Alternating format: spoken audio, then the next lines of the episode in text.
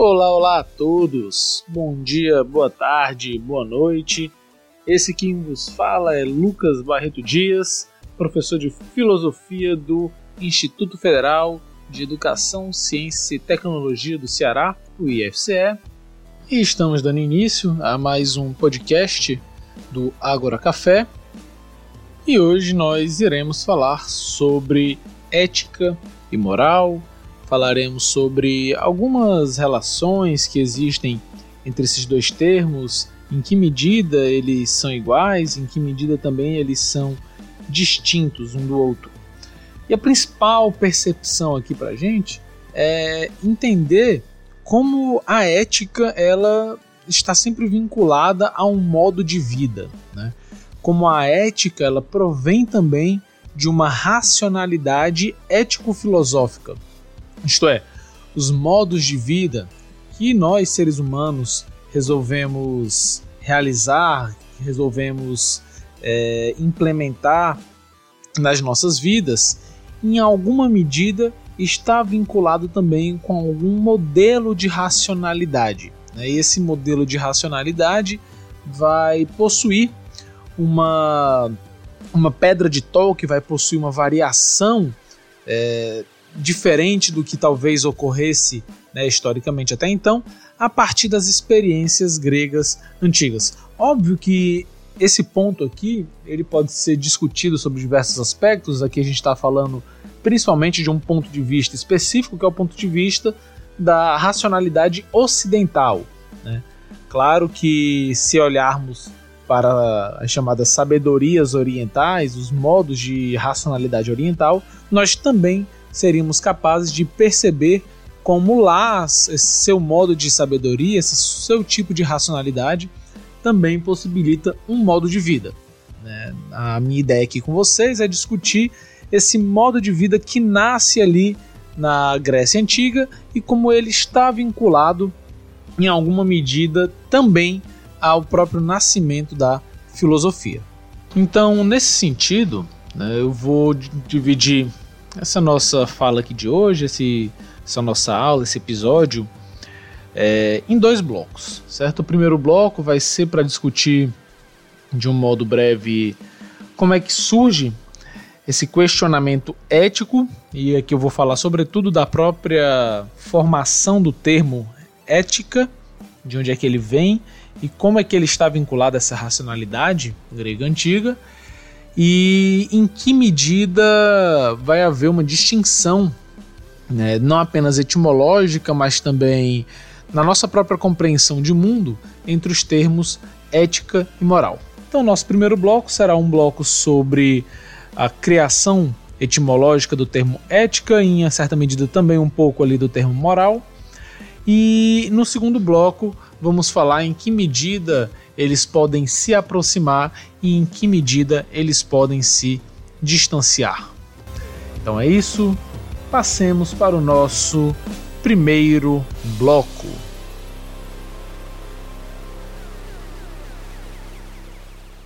Pois bem, pessoal, como mencionei, né, nesse primeiro bloco a gente vai falar sobre próprio, o próprio surgimento do termo ética do ponto de vista etimológico. E esse ponto de vista etimológico, ele é interessante de ser ressaltado, porque percebam, quando a gente fala sobre um surgimento de uma palavra, não é algo simplesmente. É, não, não tem uma preocupação aqui meramente, meramente que parece que eu estou diminuindo, mas não é uma, uma discussão apenas do ponto de vista linguístico. É, quando a gente discute o surgimento de uma palavra, como, aquela, como aquele conceito surgiu, a gente está falando sobre as experiências originais que levaram com que os seres humanos precisassem usar uma palavra para designar algo, né? Como de alguma maneira é, as terminologias elas possuem aqui uma relação com as experiências que outras pessoas tiveram em uma determinada época. E óbvio, quando a gente fala de um termo da Grécia Antiga, é difícil precisar perfeitamente, historicamente, o momento exato de surgimento disso. No entanto, o, a gente pode perceber o seguinte: o grego antigo ele utilizava o termo ethos para para simbolizar, para dizer, para explicar, para designar o comportamento dos animais. Na verdade, do próprio homem, na medida em que nós, seres humanos, também somos animais.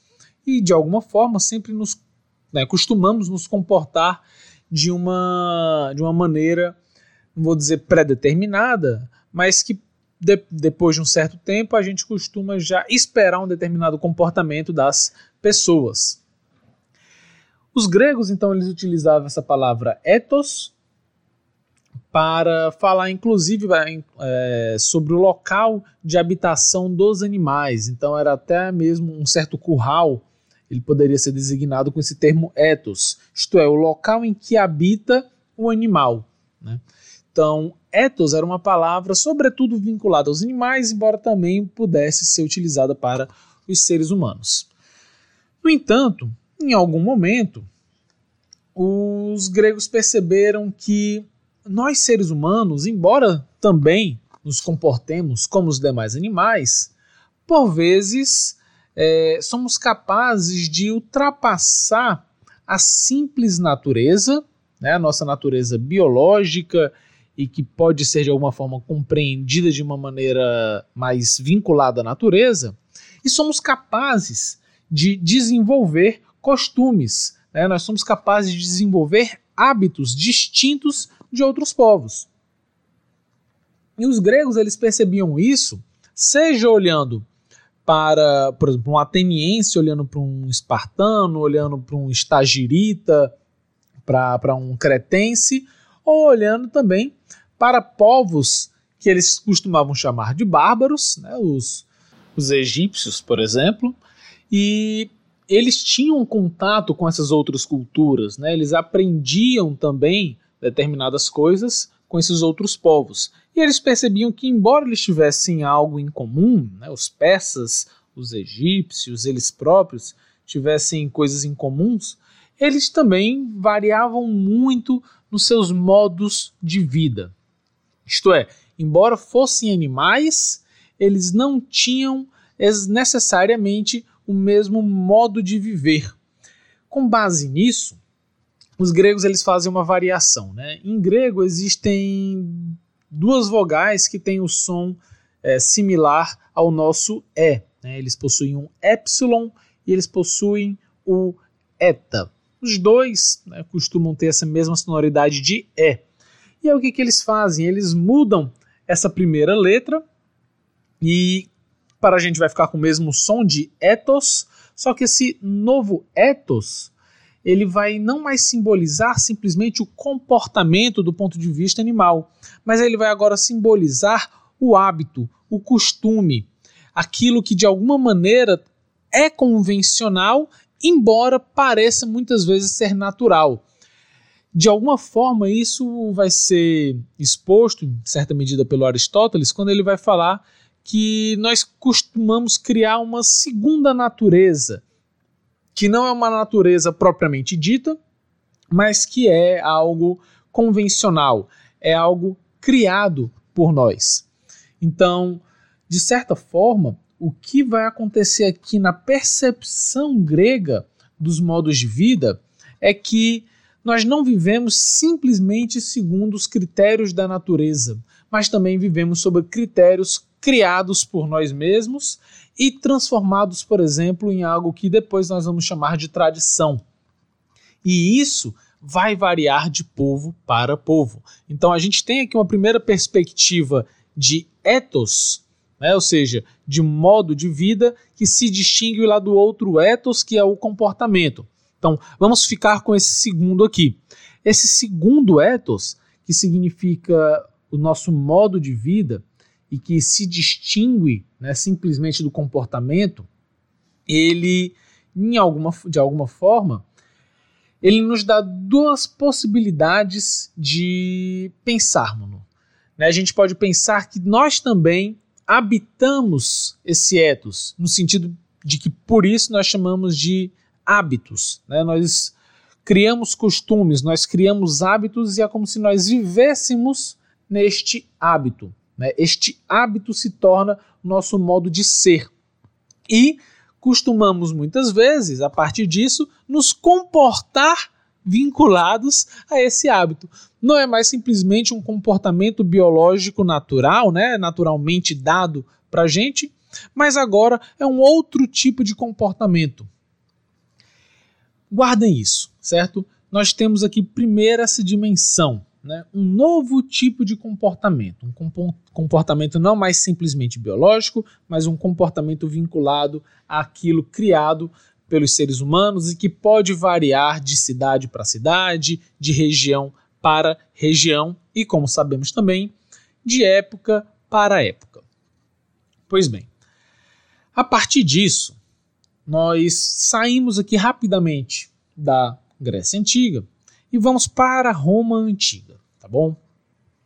Imaginem que na Roma Antiga eles tinham um termo chamado mos.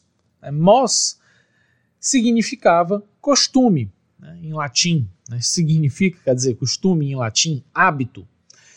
E mos, ele, quando, quando Cícero né, lê Platão, quando Cícero lê Aristóteles, quando Cícero lê os filósofos gregos antigos, também os, os estoicos, os epicuristas, é, Cícero passa a utilizar esse termo mos e sua variação moros para traduzir o termo ethos e também o termo ética. Que percebam, né? A palavra ética vem do termo ethos. Inclusive, só fazer aqui um pequeno parênteses, existe uma discussão etimológica em que não existe consenso sobre ela, mas há quem diga que a palavra ética viria do plural de ethos. Né? Ética seria o plural de ethos, que seria algo como então o conjunto dos costumes, né? não é simplesmente um costume ou alguns costumes, é o conjunto dos costumes.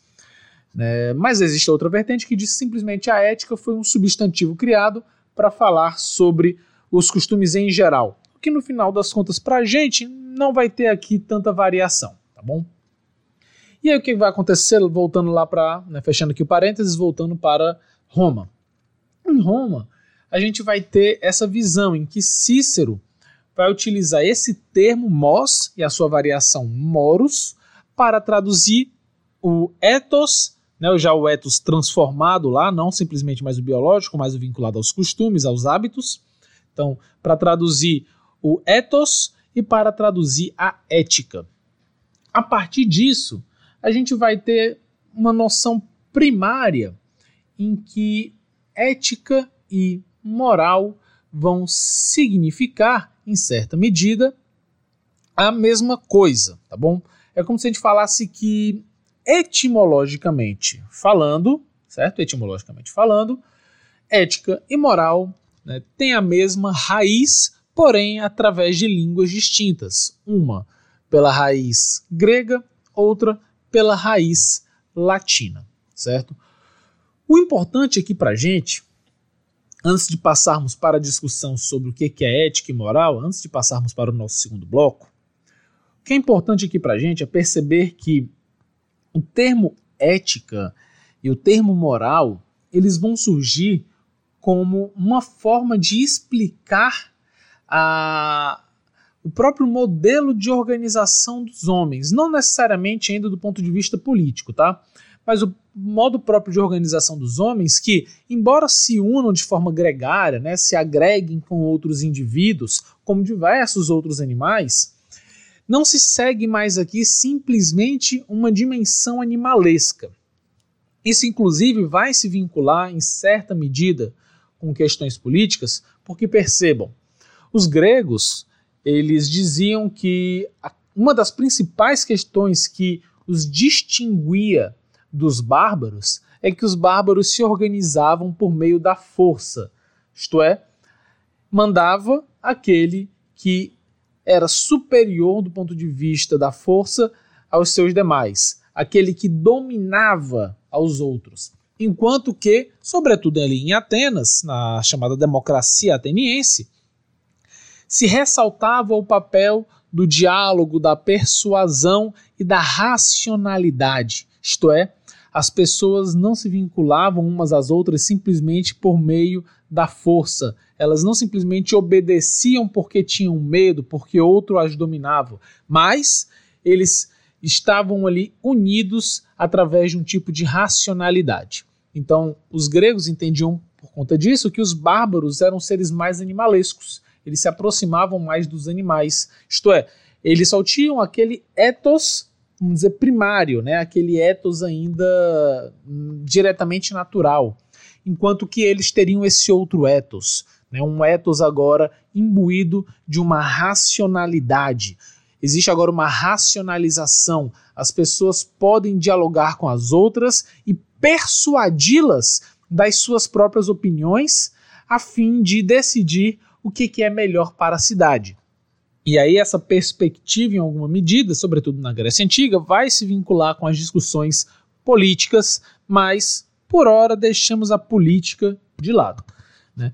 O que eu quero que vocês percebam é que, para um grego antigo, a ética está vinculada a uma racionalidade. Embora essa racionalidade, para um grego normal, não necessariamente um filósofo, um político, né, para um grego né, um cidadão grego, esse modo de vida ainda também está vinculado, por exemplo, à sua própria mitologia. Então, eles costumam pensar que os seres humanos possuem uma ligação em alguma medida com os seres divinos. E aí, só para a gente perceber, né, Aristóteles, é, como exemplo aqui de um homem grego, embora não ateniense, né, ele vivia em Atenas, mas ele era um estrangeiro, era de Estagira, né, ele era um meteco, né, um estagirita. E Aristóteles, ele, por exemplo, vai perceber que nós, seres humanos, é, possuímos razão, possuímos racionalidade, além, obviamente, de possuirmos nossas paixões. Então é como se ele falasse: olha, as paixões é o nosso lado animal, né? o que nos une aos outros animais, é o que faz com que nós, por exemplo, sejamos animais.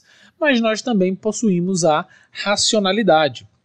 Isto é, possuímos uma característica, de certa forma, fora de nós, é presente apenas nos deuses. Então, os deuses é que possuem a racionalidade como o seu principal elemento, né, seu principal critério, é, sua principal natureza. Então, nós, daí uma das uma das definições do homem é, feitas por Aristóteles é de que o homem é um ser racional, né, um animal racional. Só para lembrar, a outra definição do homem é que o homem é um animal dotado de linguagem, certo? E aí percebam que racionalidade e linguagem estão diretamente vinculados. Eis também um dos motivos deles se distinguirem dos bárbaros, porque eles tinha um grande orgulho não apenas da sua cultura, mas também da sua linguagem. Né? Então, basicamente, muitas vezes, bárbaro é aquele que não falava grego. Né? Então, possuir a língua grega estava vinculado também com a própria noção de racionalidade. E isso tudo também vai estar ligado, ligado perdão, com o, a outra definição do homem para Aristóteles, que o ser humano é um animal político, isto é, ele se vincula aos outros né, vinculados a uma polis. Esses todos os elementos podem ser melhor trabalhados em uma outra aula, vão ser melhor trabalhados em outras aulas, né, em outros episódios nossos aqui.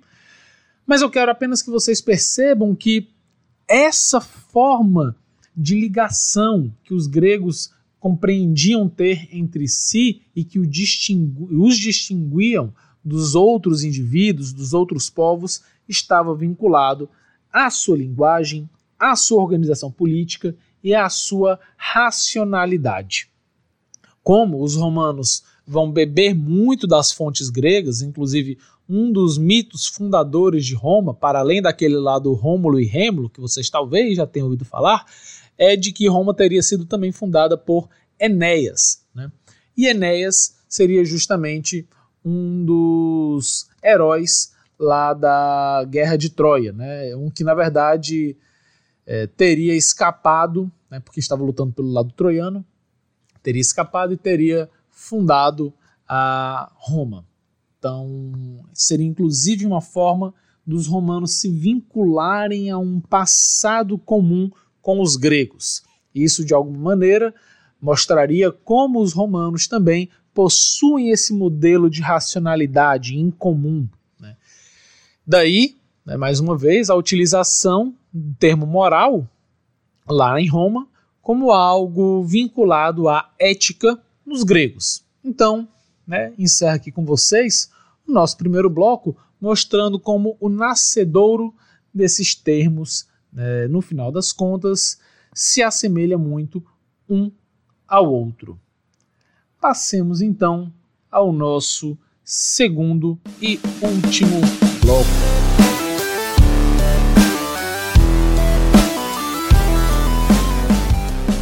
Iniciamos agora nosso segundo bloco. Pois bem, né, pessoal? É, vocês já devem ter muitas vezes ouvido falar por aí da diferença que existe entre ética e moral. E imagino que muito para vocês nunca tenha ficado muito claro né, essa diferença. E provavelmente você que escutou até aqui deve ter percebido que, como assim, Lucas? Eu sempre ouvi dizer que era diferente, mas agora no primeiro bloco o que a gente ouviu foi que elas são iguais. E aí, como é que fica essa questão? Como é que fica essa, essa visão sobre diferença entre ética e moral. Pois bem, pessoal, seguinte. Como praticamente todos os conceitos filosóficos, este, né, por ser um dos principais, é, não passaria incólume entre essas discussões é, teóricas se são iguais, são diferentes, e certamente eles não são sempre definidos da mesma forma por todos os autores. Pensem, na verdade, que no fim das contas, o que eu mostrei para vocês no primeiro bloco foi sobre como o surgimento destes conceitos é etimologicamente vinculado um ao outro. Isto é, que o surgimento das palavras elas tinham ali como uma função explicar é, questões correlatas e similares em dois grandes povos. Né?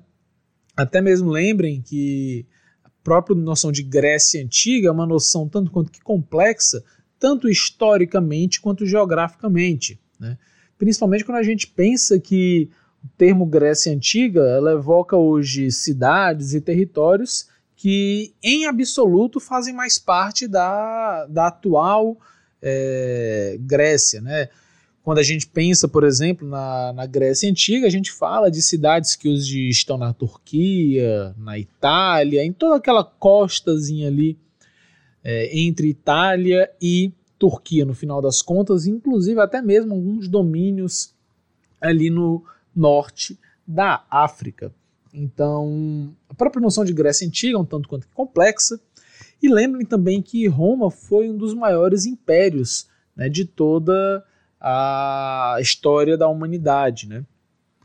E pensem também que, no final das contas, Roma ela tinha uma relação um tanto quanto que distinta com os locais que ela conquistava. Quando, por exemplo, conquistaram a Grécia, né, lembrem que Alexandre conquista todo o território grego ali, eles não solapavam, eles não destruíam os costumes daqueles povos. Aqueles povos simplesmente, é, em, algum, em muitos casos, é, não podiam mais ter controles políticos sobre né, aquele espaço, porém a sua cultura em geral não era tão assim modificada, mas muitas vezes era absorvida. Isso faz então com que a gente perceba que, do, do ponto de vista filosófico e linguístico, os conceitos de ética e moral se aproximem muito. Porém, historicamente, eles vão aos poucos ser usados de maneiras distintas. O que eu vou falar aqui para vocês, então, é um dos modos é, que nós temos de discutir e de refletir sobre em que medida eles são termos correlatos, mas também se distinguem. Um dos exemplos que eu vou usar com vocês, e mais uma vez, é apenas um. Vou usar um filósofo aqui como exemplo e não pretendo aqui esgotá-lo. Na verdade, falarei muito pouco sobre ele. A gente vai ter, é, com certeza, outros episódios sobre este indivíduo que se chama Immanuel Kant. Né? Percebam que Kant possui uma obra chamada Fundamentação da Metafísica dos Costumes. Fundamentação, né, repetindo, da metafísica dos costumes. O termo, talvez, para muitos soe um tanto quanto que estranho, um título que, para quem ainda não é muito versado nos conceitos filosóficos, às vezes soa um pouco complicado, mas percebam, o que, que o Kant está falando aqui? O que, que, o que, que tem nesse título? Né? Quando a gente fala o termo metafísica dos costumes, né? Kant está falando primeiro, pegar um termo só, os costumes. Isto é, não simplesmente de uma natureza, ele está falando de costumes. É algo que se aproxima então da, de, um, de uma certa compreensão de um ethos, de um moros, de hábitos. E é isso Kant está falando, ele está fazendo uma, uma referência aos modos pelos quais as pessoas costumam se vincular. Só que ele não pretende aqui, nesse texto né, em questão, descortinar os costumes das pessoas. Ele quer antes falar de uma outra coisa, que ele está chamando de metafísica dos costumes. O termo metafísica ele se refere a algo abstrato, não é algo necessariamente natural do ponto de vista material. Ele é algo que está além da nossa realidade física. Daí o termo grego metafísica, né? ou seja, aquilo que está além das coisas físicas, né? das coisas naturais. E ele quer saber a, sobre a fundamentação desta metafísica dos costumes. A metafísica dos costumes seria então o raciocínio, seria a racionalização desses costumes, seria a reflexão sobre o que há de certo e o que, que há de errado acerca destes costumes. E ele quer pensar qual deve ser o fundamento para essa reflexão sobre os nossos costumes. Em que, que deve se ancorar a nossa racionalidade né, quando pensamos em discutir esses costumes? Pois bem, né, só utilizei aqui o Kant para que visualizemos este problema. O que nós podemos falar aqui é que a moral, ela muitas vezes ela passa a significar no nosso vocabulário o conjunto de costumes. E esse conjunto de costumes da moral, ele varia de época para época, ele varia de local para local. Isto é, a moralidade, né, ou seja, a moral, né, o que se chama de moral, muitas vezes acaba variando seja é, do ponto de vista geográfico, seja do ponto de vista temporal e histórico. Então, os costumes da Grécia Antiga, eles mesmos variavam naquela época entre as cidades. E, obviamente, que mesmo o costume de uma cidade democrática como era Atenas, ela, ele, esse costume não é o mesmo costume que nós temos hoje né, aqui no nosso Brasil. E mesmo hoje, na nossa contemporaneidade, a gente percebe que, mesmo em um país de proporções continentais como o nosso Brasil, ele possui uma variedade de costumes gigantescas. Né? Aqui no Ceará, ele, né, nós temos determinados costumes que são muito locais e que se distinguem, por exemplo, de costumes, por exemplo, do Rio Grande do Sul, é, da Amazônia, de São Paulo, do Rio de Janeiro, e mesmo dentro de cada um desses estados, existem ainda micro-regiões que também possuem seus próprios costumes, suas variações linguísticas e, consequentemente, muitas vezes algum tipo de racionalidade. Então, os costumes que não são necessariamente naturais, ou seja, não é uma coisa que veio diretamente da nossa natureza biológica, mas que se transformam em tradição, esses costumes é aquilo que a gente costuma, né, a gente vem a chamar de moral. E a moral de um determinado lo local, ela possui essa variabilidade, isto é, ela pode aos poucos se modificar. No entanto, embora esses costumes, essa moral, ela possa se modificar, isso não significa que nós, por exemplo, nós não possamos questionar o quão correto ou quão errado é uma moral. Por exemplo, não significa que porque eu vivo é, mediante um determinado conjunto de hábitos e costumes que eu concorde com todos esses hábitos e estes costumes. Eu posso questioná-los. E a grande questão da filosofia é tentar descortinar quais são os critérios que nós devemos utilizar para questionar a correção ou a incorreção de uma determinada moral. Isto é, quando eu chamo alguém de imoral, por exemplo, né, quando eu digo que a ação de alguém é imoral, eu basicamente estou dizendo que aquilo realizado por indivíduo X foi algo contrário à moral do local onde ele vive. E talvez por conta disso, uma ação que seja imoral aqui para nós, no, no Brasil como um todo, ela pode ser uma atitude completamente comum e rotineira em algum outro lugar do globo. Então, talvez uma ação nossa choque profundamente uma outra comunidade também. Então, pode ser que algo que nós façamos aqui no Brasil choque, por exemplo, o Japão, e para eles aquela nossa ação seja imoral, ou então o oposto. Enfim, de toda forma, a moralidade ela está muitas vezes vinculada a questões histórico-geográficas, culturais. E a ética, ela muitas vezes vai surgir então como a discussão acerca dessa moralidade. Então, que critérios eu posso utilizar para questionar se aquela moral é certa ou errada? Por exemplo, eu posso levantar o critério da dignidade humana. É um critério, por exemplo, utilizado é, amplamente pelo Immanuel Kant.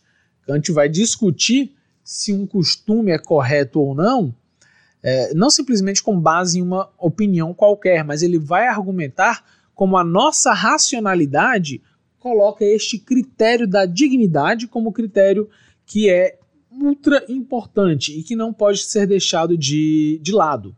Então, o critério da dignidade vai ser um critério ético para avaliar a moral de um determinado local. Então, perceba, a moral ela vai ter esse aspecto de comunidade, vai ter esse aspecto de cultura e de variabilidade.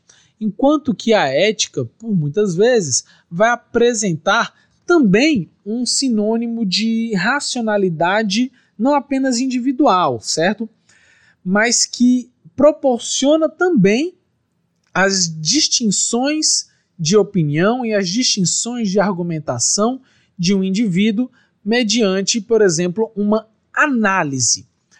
Percebam, é, eu quero aqui, óbvio que eu não vou resolver esse problema como um todo, mas eu quero que vocês percebam o como essa questão aqui ela evoca outras. Porque não se trata de dizer simplesmente que a ética é uma avaliação pessoal.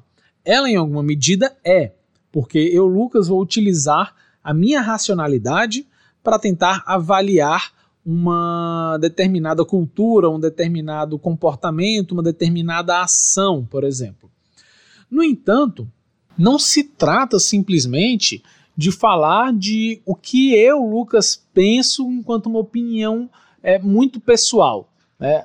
A grande perspectiva aqui da filosofia é que, embora seja um indivíduo que vai fazer uma análise, essa análise não seja realizada como uma mera opinião, mas que ela busque dar argumentos, que ela busque mostrar como racionalmente aquilo não deve ser vinculado apenas a uma questão completamente parcial, mas que ela pode ser compartilhada por outros. Isto é, existe, de um lado, uma coerência entre as ideias, e essa coerência entre as ideias não seria uma coerência tão só individual, mas uma coerência compartilhada, porque estaríamos utilizando aqui a razão.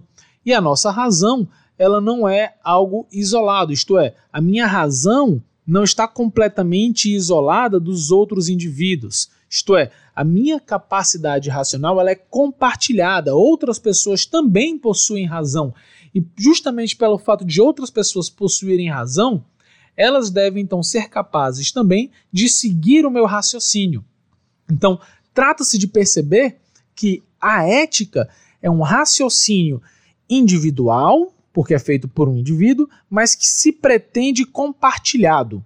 Isto é, eu não quero simplesmente falar da minha opinião pura e simplesmente, mas eu quero mostrar como eu argumentei e busquei racionalmente por fundamentos e critérios que possam ser racionalmente compartilhados acerca de uma análise, de uma avaliação é, de comportamentos, de ações, de culturas e de hábitos. Então, basicamente, uma das formas de nós trabalharmos com essa relação entre ética e moral é essa percepção. Né? Então, de moral enquanto costumes que não são necessariamente naturais, mas que provém muitas vezes de uma tradição e que pode se modificar historicamente e geograficamente. E a ética, uma reflexão racional sobre estes costumes, na tentativa de encontrar aos poucos critérios válidos para que possamos melhorar esta moral. Né? Então, de certa forma, a grande pers perspectiva que os pensadores éticos, né, os pensadores da ética, buscam formular é pensar como podemos racionalmente visualizar um modo de vida é, adequado a uma racionalidade. Né?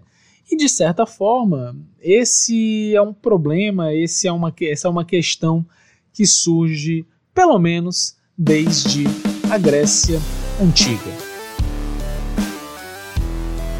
Pois bem, pessoal, encerramos aqui o nosso último bloco. Espero que vocês tenham gostado dessa nossa aula episódio e fiquem atentos que em breve tarei, trarei mais conteúdos desta seara filosófica. Né? Ainda discutiremos um bocado sobre diversos pensadores e pensamentos do ponto de vista ético-moral. Tá bom? Fica aqui um abraço e até mais.